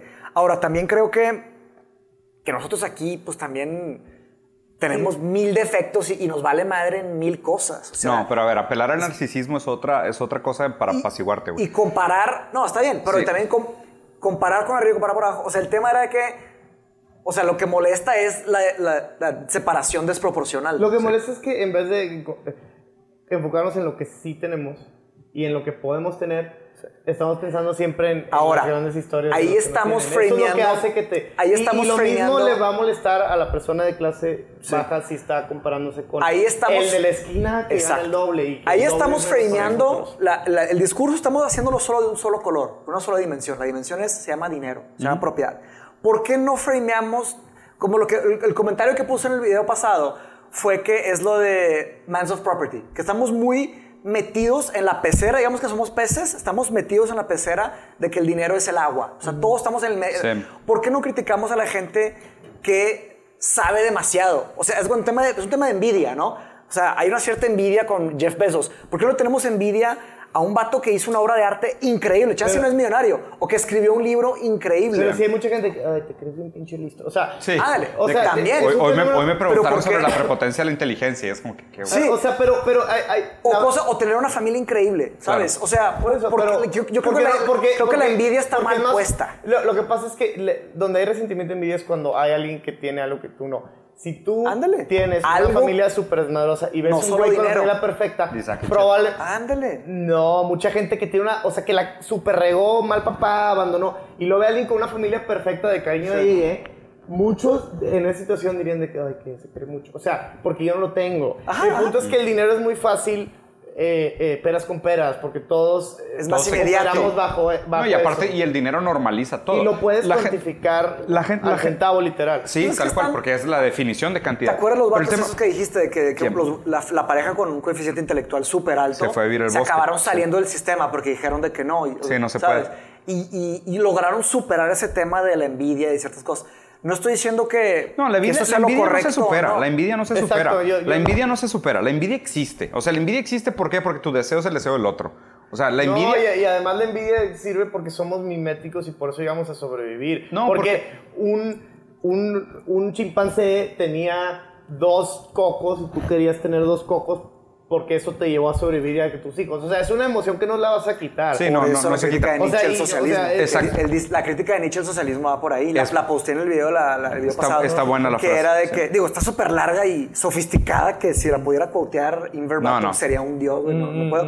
Haz de cuenta que lo, lo que hacen, lo que habla básicamente es que, dijo, siempre van a haber suficientes hombres de propiedad Sí. como para que no se logren romper esos sistemas que ya les llamamos capitalistas o les llamemos Exacto. sistemas de propiedad. Y dice que, dice, pero de todas formas el- el- el- los socialistas sí son útiles porque ellos son como, como topos que se levantan y haz de cuenta que mueven todo, como que le dan un shock a la sociedad Totalmente. y hacen que las personas piensen. Sí. Y, y- y- y retrasan la paz, es lo que dijo Nietzsche. O sea, esos topos Sí, o sea, retrasan mantienen- que haya mantien- paz. mantienen el- atrito. Mantienen el atrito. Sí, ver- mantienen el péndulo así, pum, Sí, pum. Mi- o- mi crítica- o- si no, cada, cada X años sale un AMLO o un Trump, o sea... O y- un Lula. o lo que sea, o sea, nada más...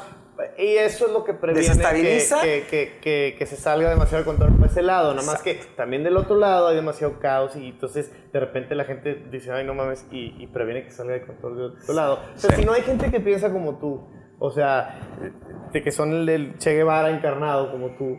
Este, no, no, o sea, pero si, si no hay gente que sí está, in- o sea, que sí le da coraje que Jeff Bezos exista, Sí. este, pues nunca va a haber un checks and balances. A mí no me parece algo, a mí, a mí no me molesta, ¿verdad? Pero, eh, eh, y- pero no por eso soy como ajeno a Claro. los sufrimientos Sí. de la gente. O sea, Tampoco eres indiferente, o sea, no, no se te hace Ah, indiferente. con- a mí no me molesta que existan. O sea, se me hace. O sea, yo creo que está bien. O sea, también hay mucha gente que trabaja gracias a que existan. Yo no lo he Son- pensado lo suficiente. Son para- abusados, son. sí, pues depende de tu definición de abusados. O sea, comparado con el medievo, pues no. O sea, Claro. com- comparado con Sí. de Egipto, los Sí, digo, medios no. sie- siempre, O sea, siempre caemos en esta, en esta misma argumentación y la neta es que, worldview, sí, sí. pobre la gente que, si se solo tiene que chutar 30 veces lo mismo. muchos mundos posibles. No, y no, y, y otra cosa es, Y- y no porque las cosas, que- no porque que las cosas estén menos peor, no- Quiere decir que están no bien. porque las cosas estén menos peor no podrían estar mejor. No, Totalmente de acuerdo. O sea, esa debería ser nuestra responsabilidad como pensantes, es decir, Sí, el rol de esta plática, pues, siempre es continuar progresando. Es que la gente O sea, es decir, estamos, estamos menos, cosas. o sea, porque si no, si no el péndulo se queda en tesis y antítesis, nunca sí. llegas a síntesis. No, y- pero O sea, hablando la- del justo medio es, es- es justo es. No, no eh, se es- mueve el péndulo. Pero, pero tampoco No, sí, las cosas buenas, porque luego hay gente, y no eres tú este caso, en mi opinión no eres tú, Sí. pero hay gente que, que solo, ve lo ve malo. Sí. lo malo. los abusos, los danana, Sí. pero, pero tiene ya la cara tan, tan metida en todo eso y no ve a la mariposa que está volando así o lo que sea. Sí, claro. Exacto. Y, y, y cae en una desesperanza y, y en una amargura y en un... Sí. que Y resen- y que el la gente resentimiento. saca la Sí, vuelta que Last Man de, de Nietzsche era eso, era caer en la desesperación absoluta y ya, este, ya no ser nada Sí, sí, porque sí, ya claro. no se puede hacer. mi, mi- mi crítica es bastante simple, simplemente decir, y por ejemplo, lo, lo digo, ni siquiera es idea mía esta, lo está diciendo Bernie Sanders, no deberían de existir los billonarios. No me parece tan, tan, Tan descabellado, sí, sí, estoy de acuerdo. Pues yo creo que es arbitrario decir billonario, o sea... Sí, es un, estoy de acuerdo, pero ¿por qué nadie le pone un límite? El tema es que no existe límite. Es la misma cosa de tú puedes todo El problema es que tal vez, Diego, digo, pensándolo así nada A más, ver. un contraargumento que se me ocurre, el, el problema es que tal vez ese billonario alimenta de optimismo toda la pirámide. O sea, Optimismo. Eh, no, no, Sí. pero, pero sí. Sí. sí. Y todos le van a echar ganas Y, y porque- además, a- Amazon funciona tan bien, y yo lo uso, y seguro ustedes lo usan. Sí, claro. claro, Porque ese claro, güey claro. tiene 80 billones de dólares. o lo que Y sea. es un producto Porque si no, no, excelente. no, no hubiera empujado para que creciera tanto. ¿me El acceso a medicinas que Sí, se tiene Sí. gracias a Amazon, Eh, el acceso... Si, si él tuviera un dije límite de medicinas un porque- billón, no hubiera empujado que Amazon y ese negocio no funciona. Y dije medicinas. O sea, O sea, es muy utilitarista. No importa cuánta gente se haya roto la espalda en el proceso. Vale la pena. Para que él sea billonario y tú puedas tener un café en una Pues hora. es como No, el trabajo de las gente, o sea, hormigas. Es que- no, no, no. es que, a ver, es el tipo de cosas que se tienen que cuestionar. O sea, el costo de las cosas real. Por eso, O sea, pero yo- su- suena bien mientras te yo parece creo que el ajeno. costo es muy bajo para, para los Para ti. beneficios que tiene. Y para muchísimos millones de gente que lo utilizan. Y no nada más utilizan Am- No- Amazon no gente para de los San empleados. Pedro. O sea, No, pero a ver, pero Mikey, me queda claro. no, mucha o sea, gente lo- lo tiene ti- trabajo gracias a Amazon y y puede... si no, no trabajarían en nada más, es tu premisa. Algunos no. Algunos no. Algunos no tendrían... Algunos tendrían otras Ya tenemos que, tenemos que invitar a un Pero economista, esos- Diego. esos- ya. sí, sí. Tenemos que traer un economista. sí, estaría bien. Un economista podría saber defender bien y, y contarnos la historia de la economía de por Sí. qué Yo- yo entiendo que Creo que opiniones, no- no- atacamos, no estamos citando estudios, atacamos muy tengo- No, no, sí, fácilmente. no. Atacamos muy Pero- fácilmente. No, pero, pero también, o sea, o sea, O sea, se crearon muchos trabajos y... A ver, no están ahí a huevo, o sea, e- e- esa gente puede renunciar, me explico. O sea, Sí. o sea, eh, también hay eso. O sea, Sí, hay, hay, uf, hay- hay tres podcasts o, o sea- cuatro Sí. podcasts que hablar. Sí. Ahí Bueno, tenemos que hacer o un long format, siempre hemos dicho. muy bien. Vamos, Vamos a invitar a un economista. Sí, güey. Eh, bueno, pues vamos a hacer, vamos a hacer Hacer el cierre, cierre. para variar. Un buen podcast donde no llegamos absolutamente nada. Como Misión siempre, de los cumplida, buenos. Sí, objetivo. misión, me cumplida. dijeron que eso. Sí, muy es el bien, objetivo. Mikey, hablamos, hablamos un poquito de literatura, un poquito de lo Del Joker, desconocido. güey, de economía, sí, para variar salió el Joker, lo cual, lo cual de nuevo habla de que el Joker tiene un papel social interesante. relevancia, claro Sí, que o sea, tiene. algo, algo critica de nosotros que sigue siendo, Hay que ver sigue si pasa siendo la un tema prueba del tiempo, ¿no? La relevancia a través del tiempo. Sí, está Falta que interesante. estamos muy cercanos todavía. Falta un poco que respire. Sí, sí, sí va a ser taxi driver o no. Es, ándale. Pero Pero ¿Lo bueno. vamos a recordar o no lo vamos a recordar? Pues digo, ganó mucho dinero, le fue súper bien como billón. Película. Sí, es un índice. R-rated movie Que ganó un billón. que gana un billón. Me choca que le haya ganado Deadpool, porque amo Deadpool. Pero Qué pues digo, pues, está bien. O sea, invariablemente me gusta más que hagan películas más art de, bueno, de superhéroes. Que el índice es un índice capitalista. O sea, Pues está bien. bueno, o sea, digo, pues eso nos da un avancemos. indicador de que van a hacer otra, güey. Entonces, las buenas Pero, obras oye, de él- arte él tienen dijo buenos que- índices Él dijo que no va, a ser, no va a ser segunda, ¿verdad? Yo estuve siguiendo. Él primero dijo que no había estado, eh, y no iba a ser segunda. Y luego comentó, pero desde el principio, antes del éxito de esta, comentó él, porque él no hace sequels, ¿no? Sí. Que a los 15 minutos de empezar a hacer, a grabar el primer día, le dijo a Todd, o sea, le dijo, está demasiado interesante, me lo ¿Neta? demasiado chingón, yo no estaría en desacuerdo con hacer una sequel. Pues Y ojalá, güey. Hasta él, Joa- Ju- Joaquín, Joaquín. Sí, Joaquín. Joaquín eh, fue y creó pósters, eh, do- o, sea, adulterados de Joker 2. O sea, se cuenta que Ay, agarraba su ¿neta? cara con Joker. Qué chido, Y la puso en Gone with the Wind y no sé qué. Y se las daba a Todd Phillips como diciendo, quiero... Piénsalo. Ajá, quiero una secuela. o sea, y él lo ha dicho una otra vez desde el desde antes de que se supiera si, si iba a pegar o no. Entonces, pues al Está parecer él, él sí está dispuesto, le gustó, pero dijo que tenía que ser un, un take distinto. O sea, no Ok. podía hacer como nada más Ya, la continuación. la tenía típica que narrativa, Tenía sí. que llevarla en otro lado. Digo, e- eso me interesa, eso me interesa bastante. O sea, siento que pocas películas muy buenas sobreviven a una secuela. O sea, es, es bien complicado y eso sí me interesa bastante. O sea, me interesa mucho, por ejemplo, cómo van a guiar la idea de fue o no fue un sueño, fue real o no fue real, el hecho de que él haya generado Batman. O sea, creo que hay, que hay cosas interesantes. Si hay una segunda película y sale buena, voy a tener que retirar mucho de lo que estoy criticando de Joker porque neta que mérito. Pues- Pero bueno, veremos qué pasa. Beneficio la crítica que... Ya está. Mikey. Sí, todo lo bueno, dude. Gracias a todos. Gracias por venir, bro. Nos vemos. Gracias.